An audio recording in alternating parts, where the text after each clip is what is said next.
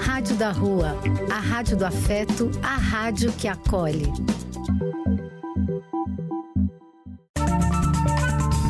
Apoio: Casa de Vó, Banho para Geral e Instituto de Políticas Relacionais. Programa do Véio. A alegria do véio pulsando nas ruas, falando da vida, do amor e das pessoas.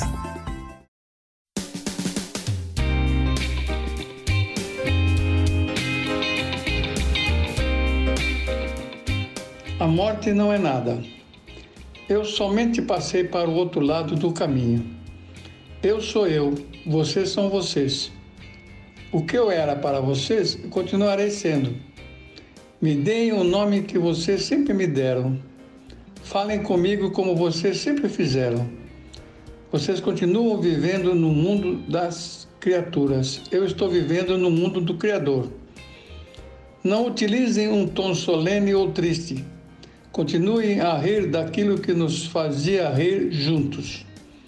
Rezem, sorriam, pensem em mim, rezem por mim.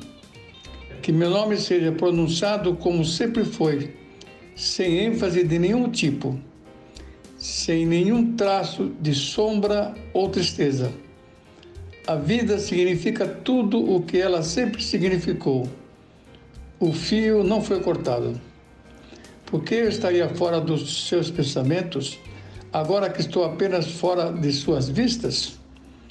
Eu não estou longe, apenas estou do outro lado do caminho. Você que aí ficou, siga em frente. A vida continua, linda e bela como sempre foi. Palavras de Santo Agostinho. Bom dia, caros ouvintes do programa do Velho. Eu sou o velho, eu sou Eliseu Labigalini e este é o programa do velho. Bom dia a todos. Belo dia, não? Maravilhoso dia. Damos graças a Deus por nossa saúde. Estou muito, muito feliz por estar junto a todos vocês, amigos queridos. Esse reencontro de todo domingo às 10 horas da manhã nos faz muito bem. Esta é a Rádio da Rua, a rádio que acolhe, a rádio que é afeto. Somos afeto, somos carinho, somos amor. Este é o nosso sarau virtual de hoje, nossa reunião festiva. Sejam todos muito, muito bem-vindos. Continuamos sendo o nosso programa. Esse é o nosso programa. Vamos nos divertir até às 11 horas? Vamos! Lembrando que nós precisamos, temos que ficar atentos a tudo que nos cerca, contra tudo de errado que aí está, sobre os quais não podemos, não devemos nos conformar. Repetindo sempre aquele pensamento, temos que ser tal e qual aquele passarinho que leva uma gota que seja de água em seu bico para ajudar a apagar um fogo enorme na floresta. E esse fogo enorme está representado por guerras, fome, miséria, preconceito racial. Mas nós somos otimistas. Vamos em frente que atrás vem gente.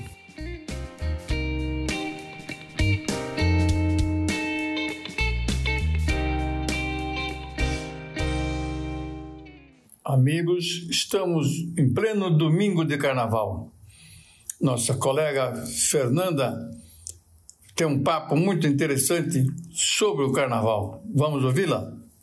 Caro ouvinte do programa do Véio, hoje é domingo de carnaval.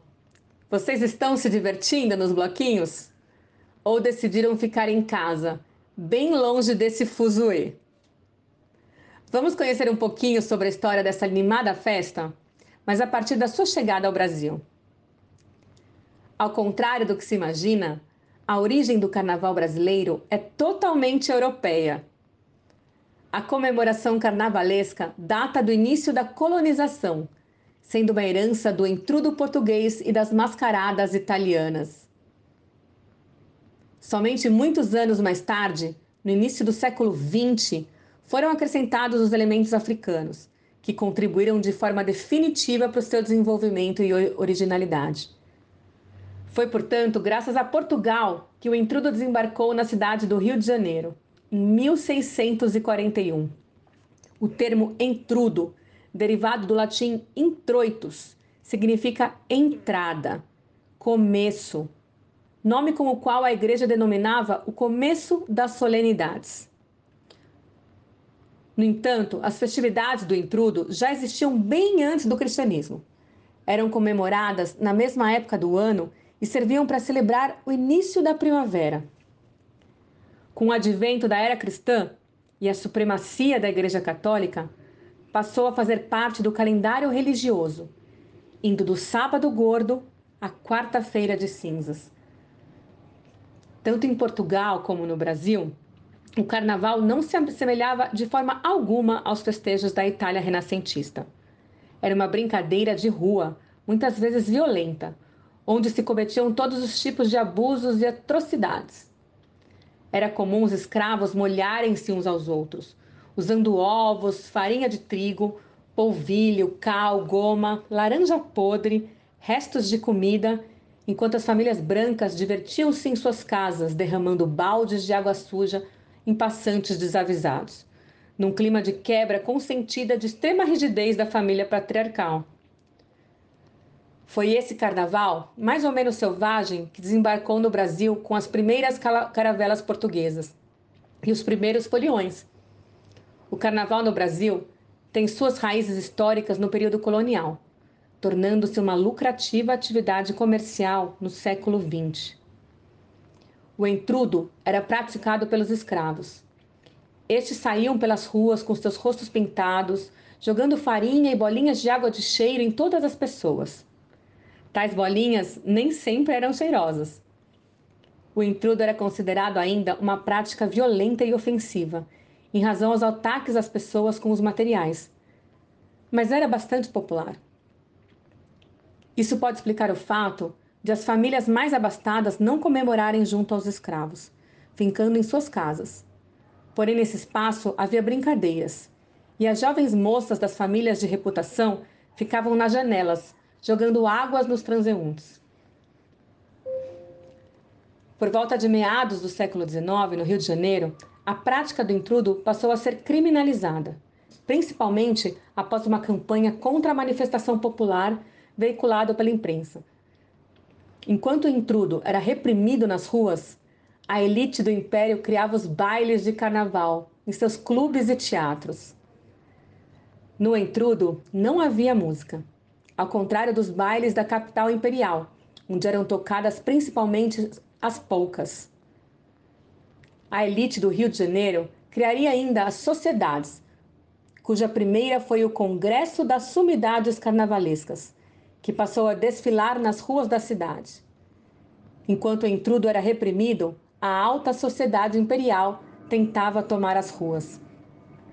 Mas as camadas populares não desistiram de suas práticas carnavalescas no final do século XIX, buscando adaptar-se às tentativas de disciplina policial, foram criados os cordões e ranchos. Os primeiros incluíam a utilização da estética das procissões religiosas com manifestações populares, como a capoeira e os zespereiras, tocadores de grandes bumbos. Os ranchos eram cortejos praticados principalmente pelas pessoas de origem rural. Com o passar do tempo, e devido aos insistentes protestos, o intrudo civilizou-se, adquiriu maior graça e leveza, substituindo as substâncias nitidamente grosseiras por outras menos comprometedoras, como os limões de cheiro, ou como os frascos de borracha ou bisnagas cheias de vinho, vinagre ou groselha. Estas últimas foram as precursoras dos lanças-perfumes introduzidos em 1885. No tocante à música, tudo ainda era muito precário. O intrudo não possuía um ritmo ou melodia que o simbolizasse. Apenas a partir da primeira metade do século XIX, com a chegada dos bailes de máscaras nos moldes europeus, foi que se pôde notar um desenvolvimento musical um pouco mais sofisticado.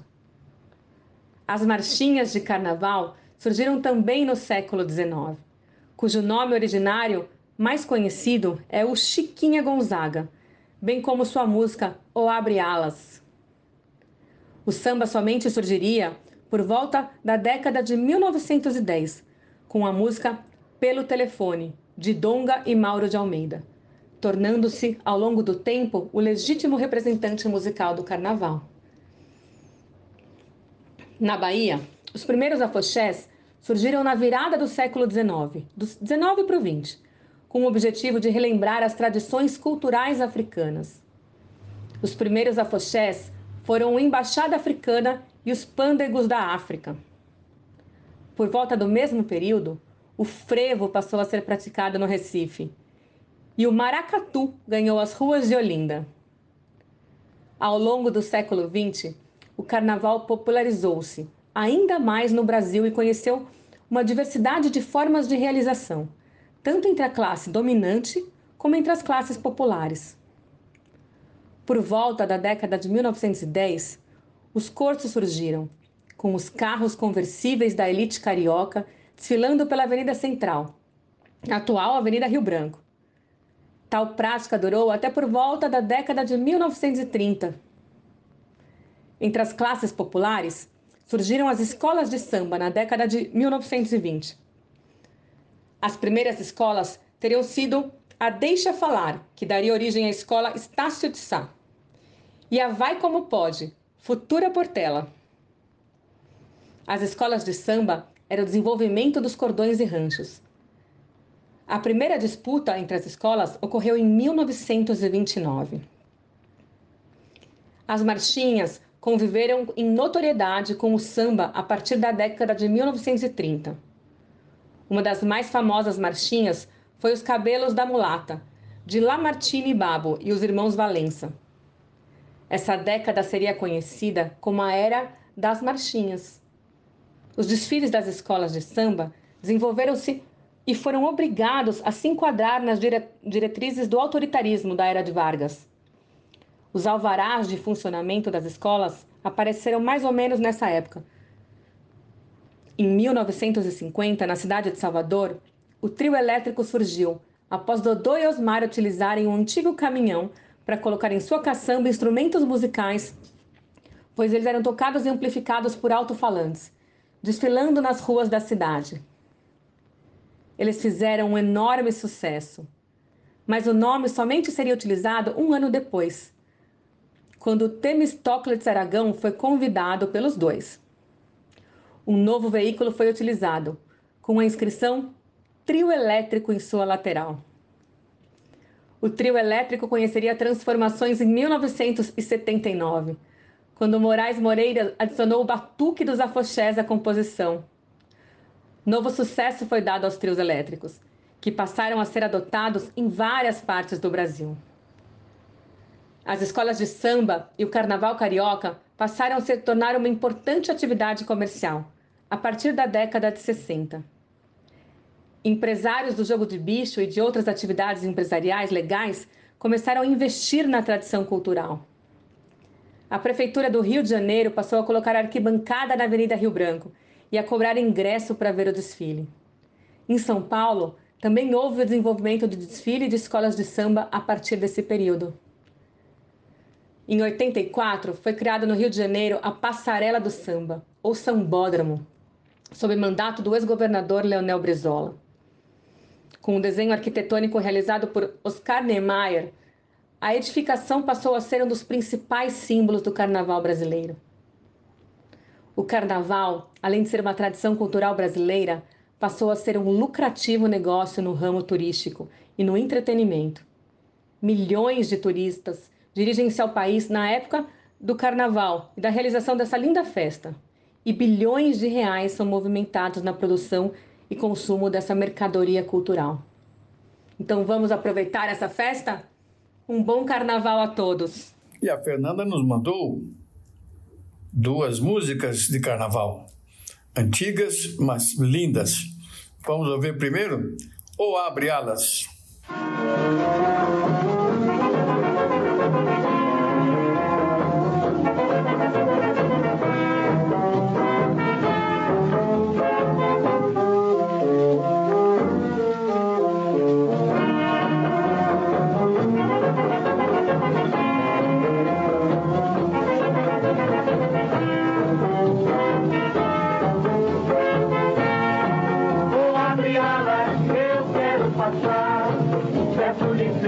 Poder desabafar.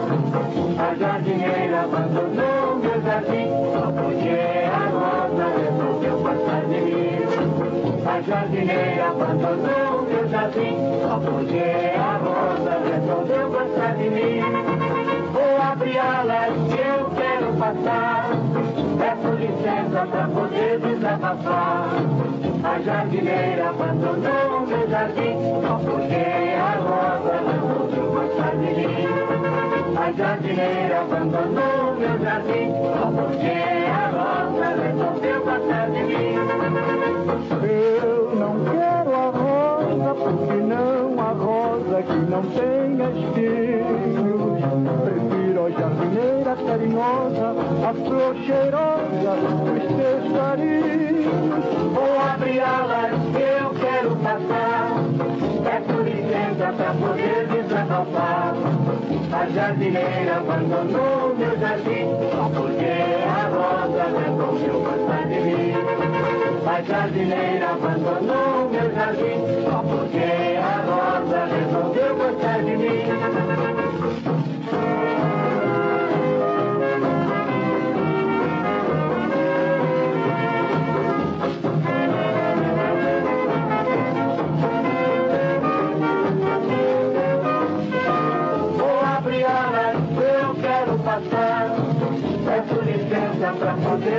A jardineira abandonou meu jardim, só porque a rosa resolveu gostar de mim. A jardineira abandonou meu jardim, só porque a rosa resolveu gostar de mim. Vou abrir alas, eu quero passar. Peço licença pra poder desabafar. A jardineira abandonou meu jardim, só porque a A jardineira abandonou meu jardim, só porque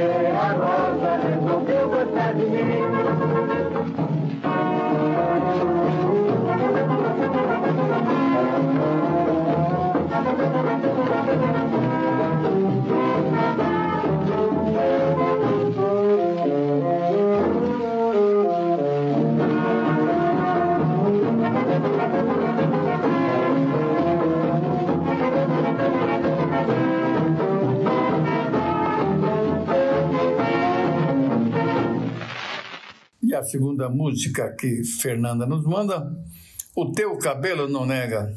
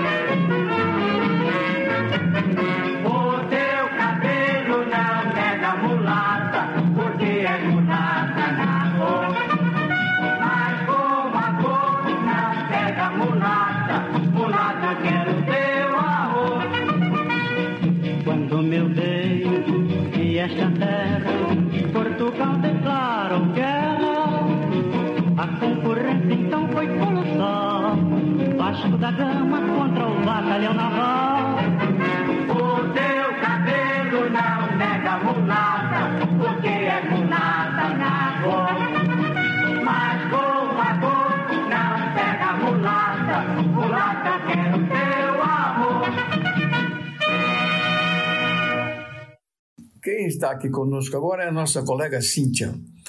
Ela vai falar sobre energia verde, sobre segurança energética. Queridos amigos e ouvintes do programa do Véio, hoje trago para vocês um pouco sobre o assunto energia verde. Energia verde é um modelo de geração de energia a partir de fontes renováveis como o vento, a água e a biomassa. Ela se mostra uma alternativa à produção de energia não renovável, ou seja, aos combustíveis fósseis, como por exemplo o petróleo, os quais geram impactos ambientais, como a poluição atmosférica.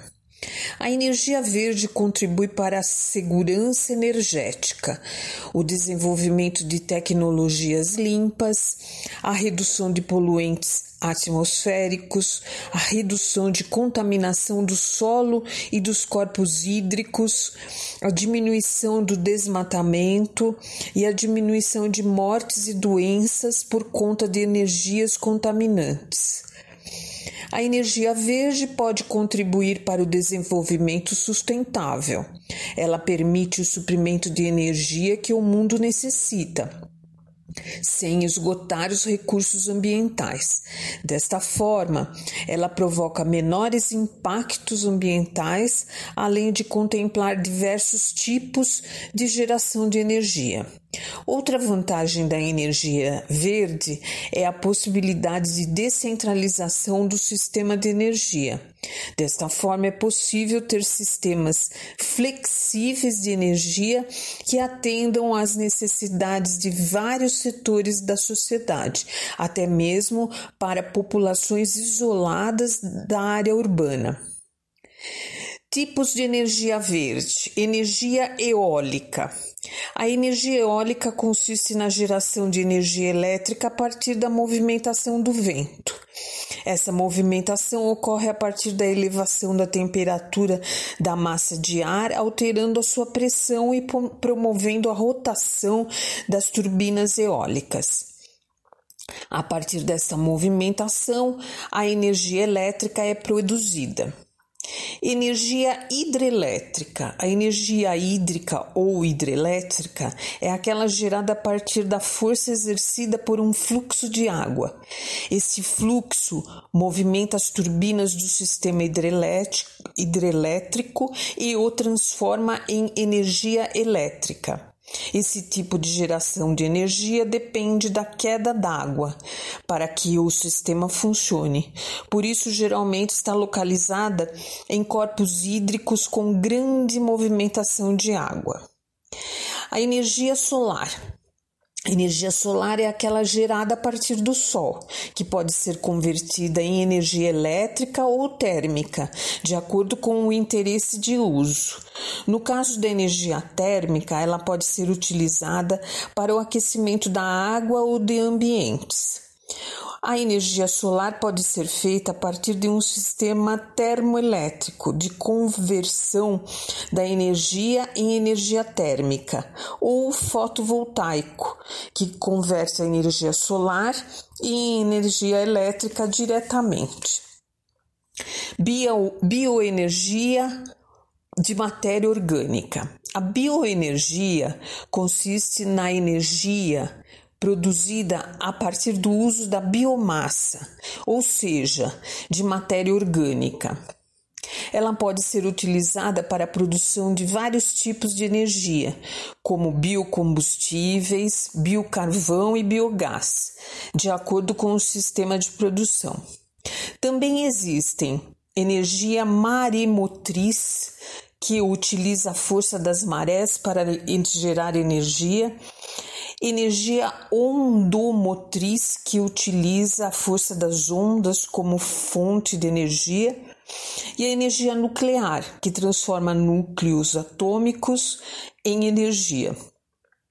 Também cito aqui a energia do hidrogênio verde, a qual falei na semana passada, ou seja, o hidrogênio obtido utilizando-se uma fonte de energia verde para sua fabricação.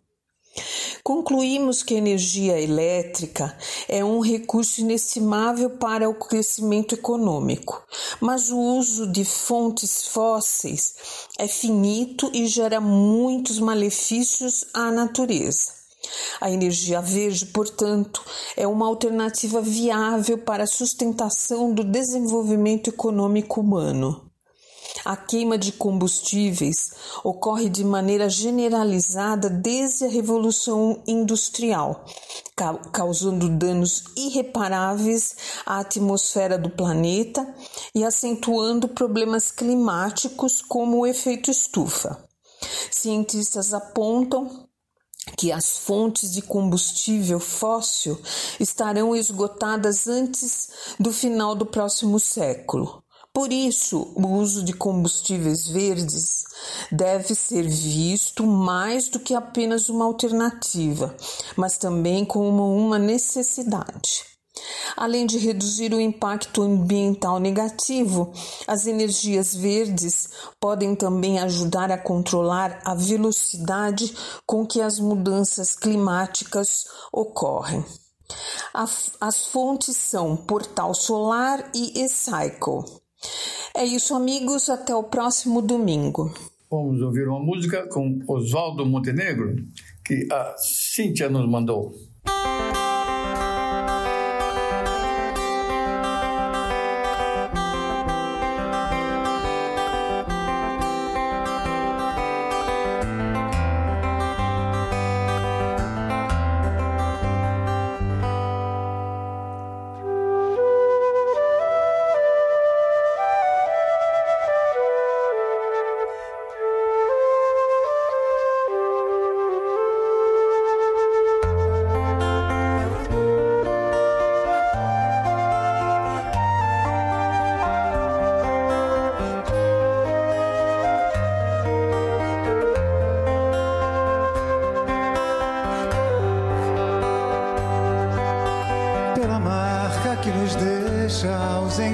som que emana é das estrelas, pela falta que nos faz a nossa própria luz a nos orientar.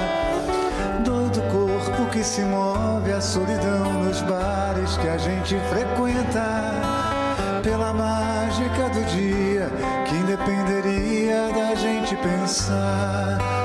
Não me fale do seu medo, eu conheço inteira a sua fantasia e é como se fosse pouco a tua alegria não fosse bastar.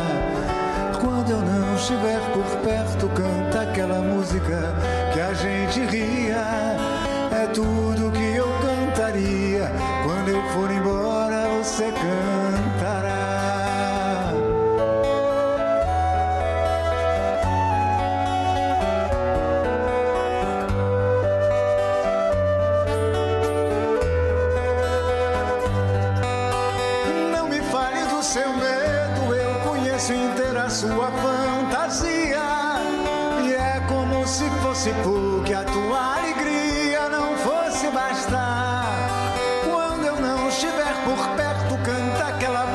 que a gente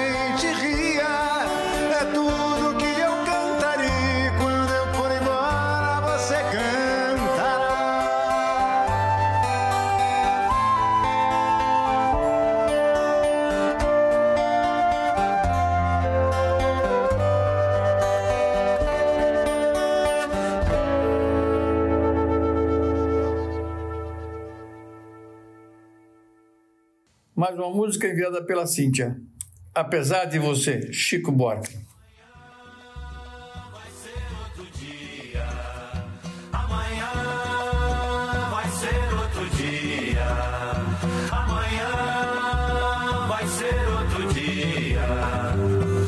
Hoje você é quem manda falou, tá falado, não tem discussão, não. A minha gente hoje anda falando de lado e olhando pro chão. Viu você que inventou esse estado, inventou de inventar toda a escuridão. Você que inventou o pecado, esqueceu-se de inventar o perdão.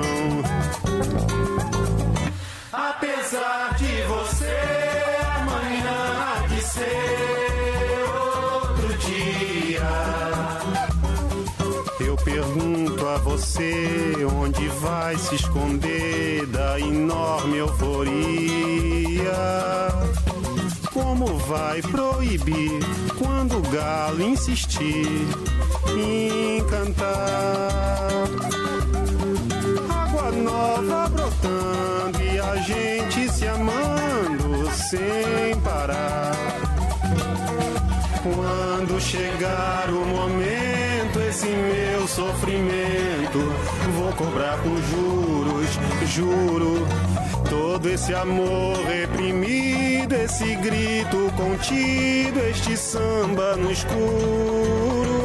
Você que inventou a tristeza, ora tem a fineza de desinventar.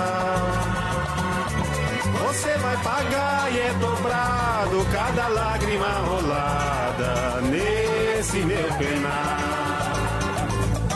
Apesar de você amanhã ser outro dia. Ainda pago pra ver o jardim florescer, qual você não queria. Você vai se amargar vendo o dia raiar sem lhe pedir licença. E eu vou morrer de rir que esse dia de vir antes do que você pensa. Apesar de você, apesar de você, amanhã há de ser outro dia. Você vai ter que ver amanhã renascer e esbanjar poesia. Vai se explicar vendo o céu clarear? De repente, impunemente, como vai abafar nosso coro a cantar na sua frente?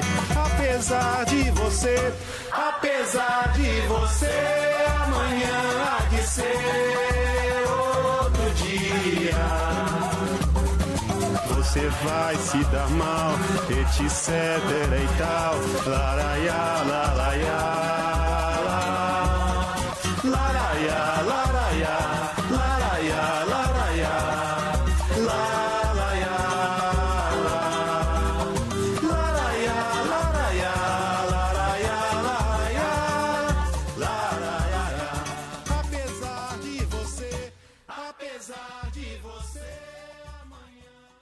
Agora o nosso querido Adoniran, trem das onze.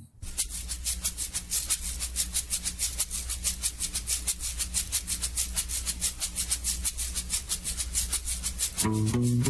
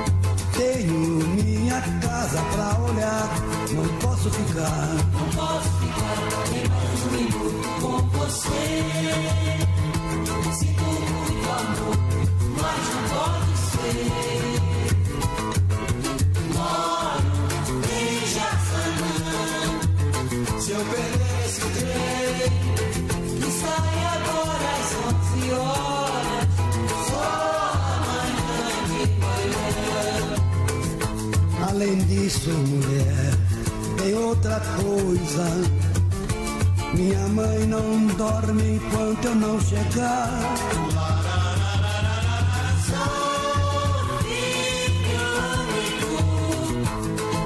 Tenho minha casa pra olhar, não posso ficar.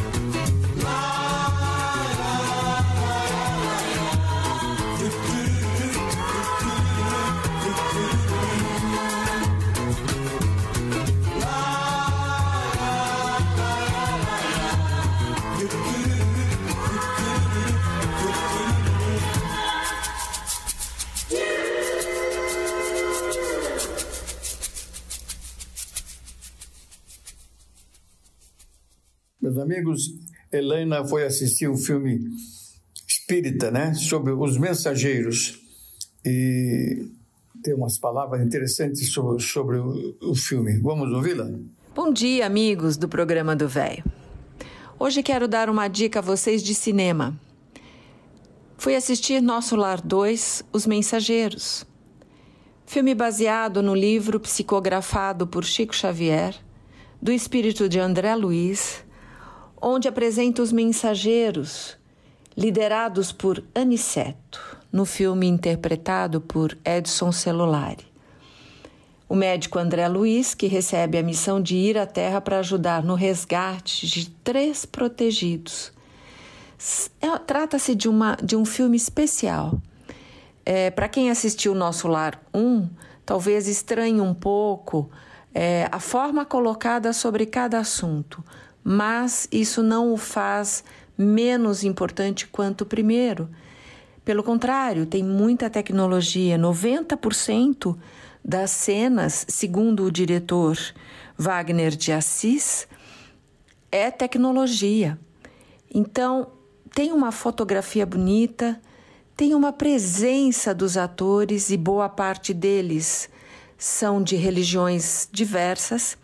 Segundo Wagner de Assis, ele não escolhe os atores e os trabalhadores do set de acordo com a religião, pelo contrário. Mas teve casos durante a filmagem que ele relata nas reportagens e que eu achei bem interessante e gostaria de compartilhar com vocês. Momentos da gravação, Edson Celulari narrou que ele sentia um cheiro, um perfume no ar, perfume agradável, e ele chamou por várias vezes o diretor, que é espírita, é, dizendo: Que perfume é esse? O diretor falou: Trata-se de outras coisas que não a da terra. Outro fato é que uma figurante é, incorporou durante o filme e o diretor, por conhecer o processo de uma, encarna, de uma comunicação, de uma mediunidade, orientou a jovem a procurar um centro, um local onde ela pudesse esclarecer, porque ela disse que passava por esses processos constantemente. E ela incorporou durante a filmagem, ela era uma figurante. Então, não estamos sós, né? Nunca, aliás, estamos sós. O prefácio do livro Os Mensageiros, Emmanuel, que é o mentor do Chico, é, faz um comentário de que as pessoas, que ele achava interessante, que as pessoas podem precisar do Espiritismo, mas o melhor é quando buscam a espiritualidade. E é isso. Então, que vocês possam assistir, que vocês possam pensar sobre a visão de vida antes, durante e depois da morte. Então, desejo a vocês um ótimo domingo, uma excelente semana. Chico gostava muito de, de, de, de vamos ouvir agora com Gal Costa.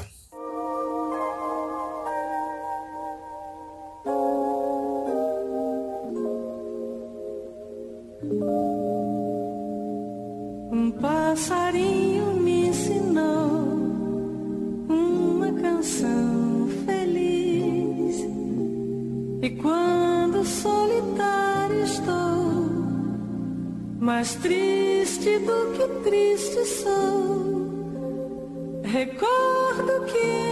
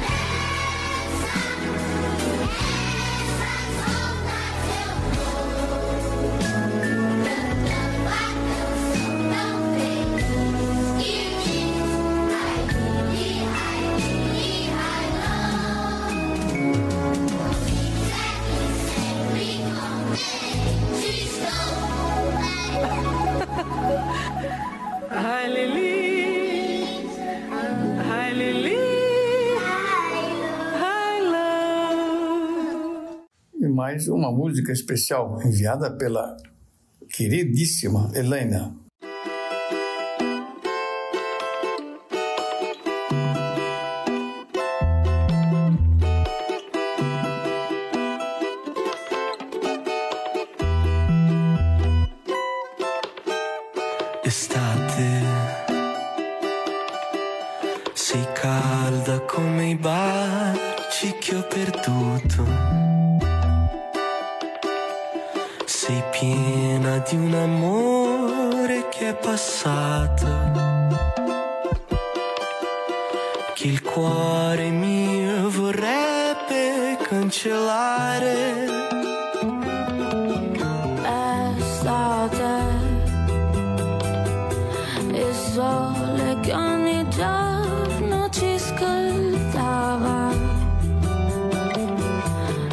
fly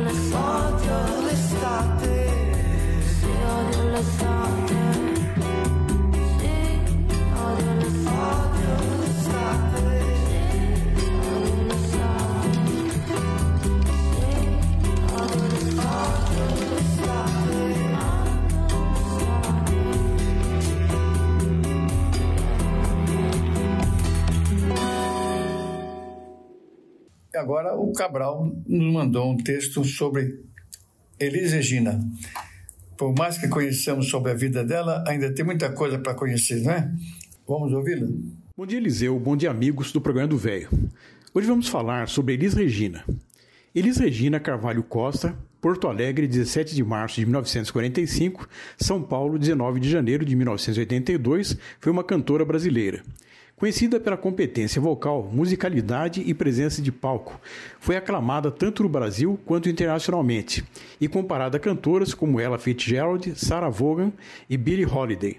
Notabilizou-se pela uniformidade vocal, primazia técnica e uma afinação a toda a prova. Seu registro vocal pode, pode ser definido como meio soprano. Depois de quatro LPs gravados e sem grande sucesso, Elis foi a maior revelação do festival da TV Excelsior de 1965, quando cantou Arrastão de Vinícius de Moraes e Edu Lobo. Tal feito lhe garantiria o convite para atuar na televisão. Cantou muitos gêneros. Da MPB passou pela bossa nova, samba, rock e jazz. Foi a primeira pessoa a inscrever a própria voz como se fosse um instrumento na Ordem dos Músicos do Brasil. Em 2013, foi eleita a melhor voz feminina da música brasileira pela revista Rolling Stone. Elis foi foi citada também na lista dos maiores artistas da música brasileira, ficando na 14ª posição, sendo a mulher mais bem colocada. Filha de Romeu de Oliveira Costa e Erci Carvalho, Elis Regina nasceu no Hospital da Beneficência Portuguesa, em Porto Alegre, capital do Rio Grande do Sul. Seu pai tinha ascendência indígena e sua mãe era filha de imigrantes portugueses. A origem de seu prenome é incerta. Em versão contada pela própria cantora em entrevista, seu nome tem origem no nome de uma personagem de um romance que sua mãe lia na época de seu nascimento, Miss Ellis, que na verdade seria o sobrenome do marido da personagem. Aos sete anos, sua mãe levou à rádio Farroupilha para participar de um programa de rádio chamado Clube do Guri, apresentado pelo radialista Ari Rego. Antes mesmo do ensaio, a menina entrou em pânico e pediu para voltar para casa. Ela só iria voltar ao programa em 1957, aos 12 anos de idade, quando finalmente controlou seu nervosismo e conseguiu cantar. A impressão causada foi tão boa que Elis foi convidada para voltar ao programa nos dias seguintes e passou a fazer parte das crianças que se apresentavam regularmente de modo amador e sem cachê. Em 1 de dezembro de 1958, com 13 anos, iniciou a sua carreira profissional na Rádio Gaúcha, passando a ser chamada de Estrelinha da Rádio Gaúcha. Nesse mesmo ano, foi eleita a melhor cantora do Rádio Gaúcho de 1958. Além de sua atuação profissional em rádio e na TV gaúcha, a partir de 1962, Elis Regina também cantava em boates, atuando como crooner em Porto Alegre. Em 1961, viajou ao Rio de Janeiro, onde gravou seu primeiro disco, Viva a Brotolândia. O álbum procurou repaginar a sua imagem como uma cantora de rock para a juventude. No ano seguinte, a gravadora resolveu modificar o repertório da cantora, que agora passaria a interpretar boleros. Buscava se transformar em uma cantora popular. Então saiu o seu segundo disco, Poema de Amor. De volta a Porto Alegre mais uma vez, Elis continuou trabalhando na rádio e fazendo apresentações esporádicas pelo sul do país. No ano de 1963, seu pai decidiu que era hora de ela mudar-se definitivamente para o Rio de Janeiro, onde estava praticamente toda a indústria fonográfica nacional. Ele chegou ao Rio exatamente na manhã do dia 31 de março de 1964, isto é, no dia do golpe militar. Com sua experiência no rádio no Rio Grande do Sul, Elis conseguiu rapidamente o um emprego na TV Rio. Ainda no primeiro semestre de 1964, Elis fez um teste para ser a cantora na gravação em disco do espetáculo Pobre Menina Rica, composto por canções de Carlos Lira e Vinícius de Moraes, com novos arranjos de Tom Jobim. No teste, Carlos Lira ficou surpreso pela postura de Tom, que não aprovou a cantora. O primeiro show de Elis no Rio aconteceu no Bottles, uma boate que fazia parte do que se chama ou do que se chamava de Beco das Garrafas. Entretanto, nos ensaios, os produtores perceberam que Elis tinha um grave problema de presença de palco. Para resolver esse problema, recrutaram a ajuda de Lane Dale, coreógrafo que desde 1960 vivia entre os Estados Unidos e o Rio de Janeiro. Foi com ele que Elis aprendeu a mexer os braços como se estivesse nadando no ar ou como as hélices de um helicóptero. Assim estreou Elis com o show chamado Só Se For Agora, que foi sucesso de público no bar. Miele e Boscoli produziram na sequência um novo show para Elis no Beco. Mas assim como no show anterior, a cantora começou a faltar às suas apresentações para fazer shows em outras praças, o que levou ao cancelamento da temporada. Enquanto deveria estar se apresentando no Beco das Garrafas, Elis cumpria a tribulada agenda de shows por São Paulo. Com essa guinada paulistana que sua carreira estava dando, em fevereiro de 1965, Elis muda-se para a capital paulista com sua família. Um ano glorioso que ainda teria a proposta de apresentar o programa O Fino da Bossa, ao lado de Jair Rodrigues. O programa ficou no ar até 1967, na TV Record, Canal 7 de São Paulo, e originou três discos de grande sucesso. Um deles, Dois na Bossa, foi o primeiro disco brasileiro a vender um milhão de cópias. Um dos grandes sucessos dessa época e ao longo de toda a carreira de Elis Regina foi a canção O Paneguinho, de Edu Lobo e Gianfrancesco Guarnieri, que fez a parte, fez parte do musical Arena contra Zumbi, dirigido por Augusto Boal em 1965. Em 1974, gravou com Antônio Carlos Jobim o álbum Elise e Tom, considerado um dos melhores LPs da história da música popular brasileira. Em 1975, com o espetáculo Falso Brilhante, atinge enorme sucesso, ficando mais de um ano em cartaz e realizando quase 300 apresentações. Ainda teve grande êxito com o espetáculo Transversal do Tempo, em 1978. O Essa Mulher, em 1979, que estreou no Anhembi em São Paulo e excursionou pelo Brasil.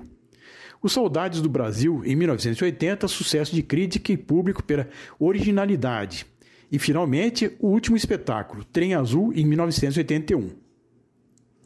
Elis Regina criticou muitas vezes a ditadura brasileira, nos difíceis anos de chumbo, quando muitos músicos foram perseguidos e exilados. Em entrevista no ano de 1969, teria afirmado que o Brasil era governado por gorilas. A popularidade a manteve fora da prisão, mas foi obrigada pelas autoridades a cantar o hino nacional durante um espetáculo em um estádio, fato que despertou a ira da esquerda brasileira. O despertar de uma postura artística engajada acompanharia toda, por toda a carreira, sendo enfatizada por interpretações consagradas de O Bêbado e a Equilibrista, de João Bosco e Aldir Blanc, a qual vibrava como o hino da anistia. Em 1981, filiou-se ao Partido dos Trabalhadores. Elis Regina é mãe de João Marcelo Boscoli, filho do seu primeiro casamento com o músico Ronaldo Boscoli, e de Pedro Camargo Mariano e Maria Rita, filhos de seu segundo marido, o pianista César Camargo Mariano. Elis morreu na manhã de 19 de janeiro de 1982, aos 36 anos, em circunstâncias trágicas. Sobre grande comoção popular, o velório foi realizado no Teatro Bandeirantes, no centro de São Paulo. Depois do cortejo, seguiu pelas ruas da cidade em uma viatura do Corpo de Bombeiros, levando o corpo da artista até o cemitério do Morumbi, sendo acompanhado por cerca de 15 mil pessoas. O laudo médico atestou que a morte da cantora foi em decorrência de intoxicação exógena, causada por agente químico, cocaína mais álcool etílico. Em 22 de setembro de 2005, foi inaugurada na Casa de Cultura Mário Quintana, em Porto Alegre, um espaço memorial para abrigar o acervo de Elis Regina. Em 2016, foi lançado o filme Elis, tendo Andréa Horta como intérprete da cantora. Em 2019, foi lançada a minissérie Elis Viver é Melhor que Sonhar, transmitida pela TV Globo. Como parte das comemorações dos 237 anos de Porto Alegre, em 26 de março de 2009, foi inaugurada, ao lado do Centro Cultural Usina do Gasômetro, uma estátua de bronze da cantora. Fonte consultada, Wikipédia, Enciclopédia Livre. Era, era isso, meus amigos. Um forte abraço e uma ótima semana a todos. E ele nos mandou, Elis Regina, o bêbado equilibrista.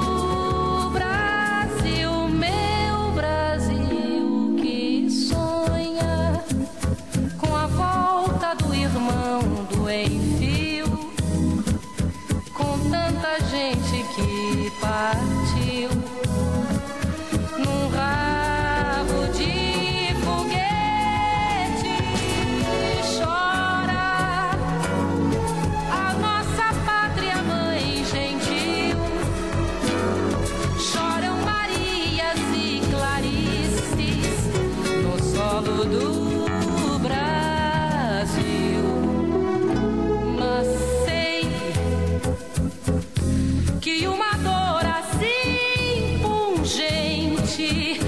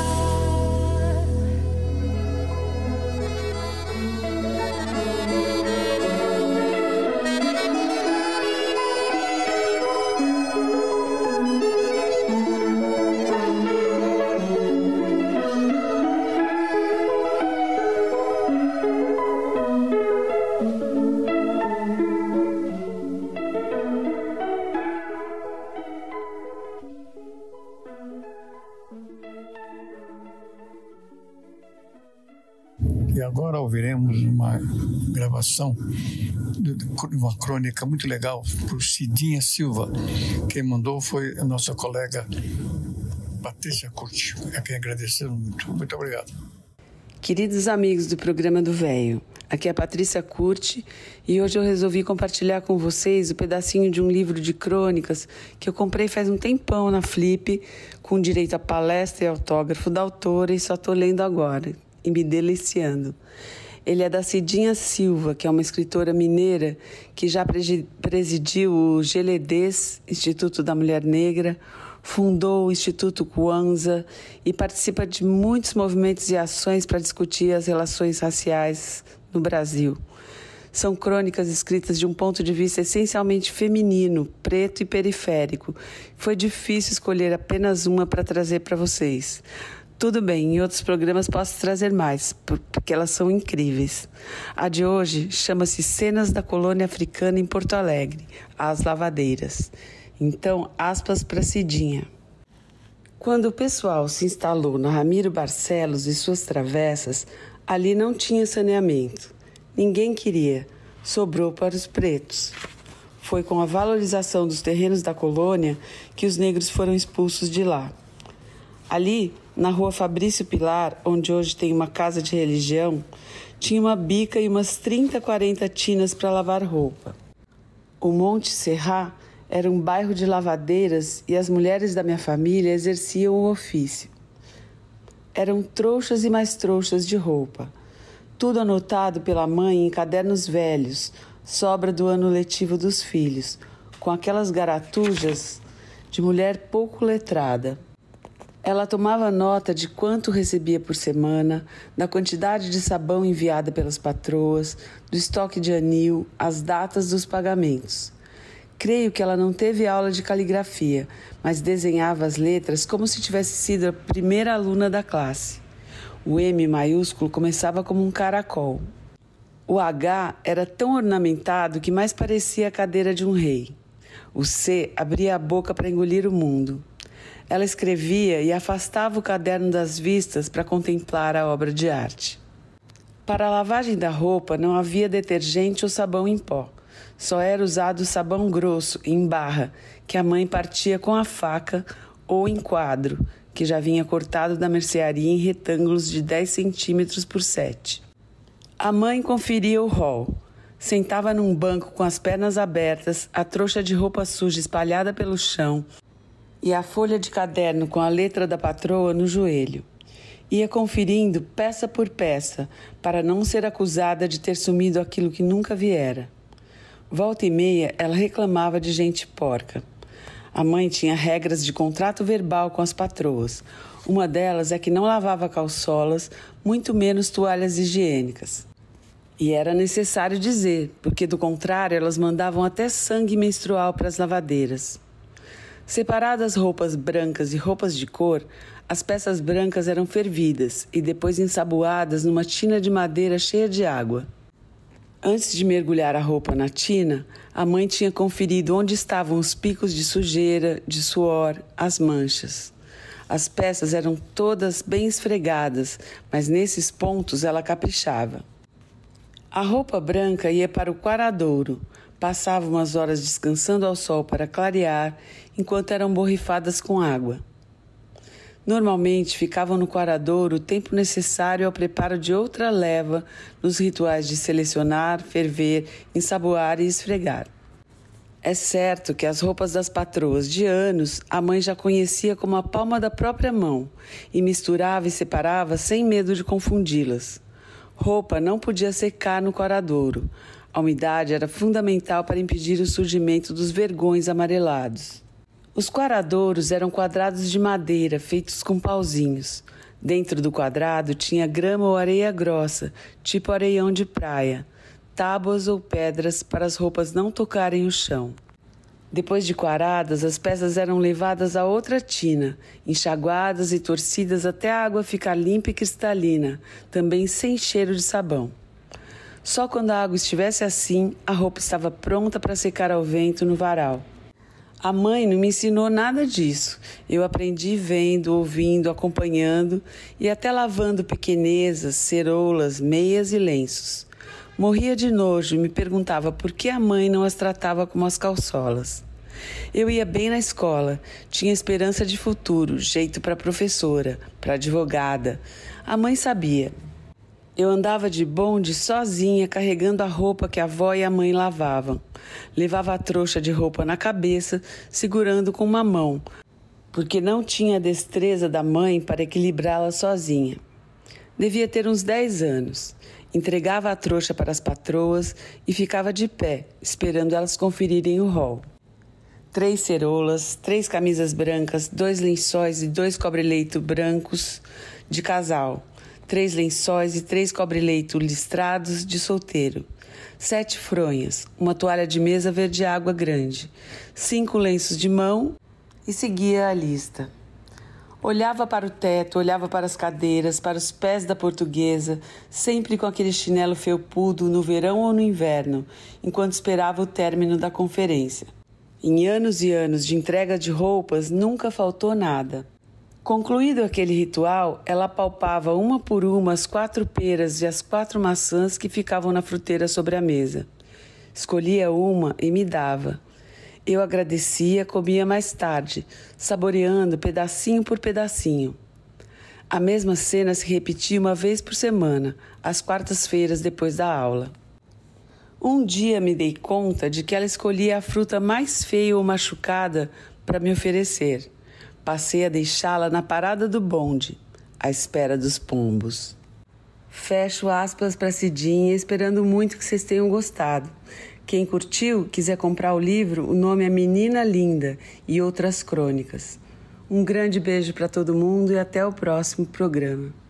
E assim é, meus amigos, que damos por encerrado o nosso programa de hoje. Bom carnaval a todos, bom descanso. Muito obrigado pela audiência. Um bom final de domingo. Fiquem com Deus. Muito obrigado. Um grande abraço a todos.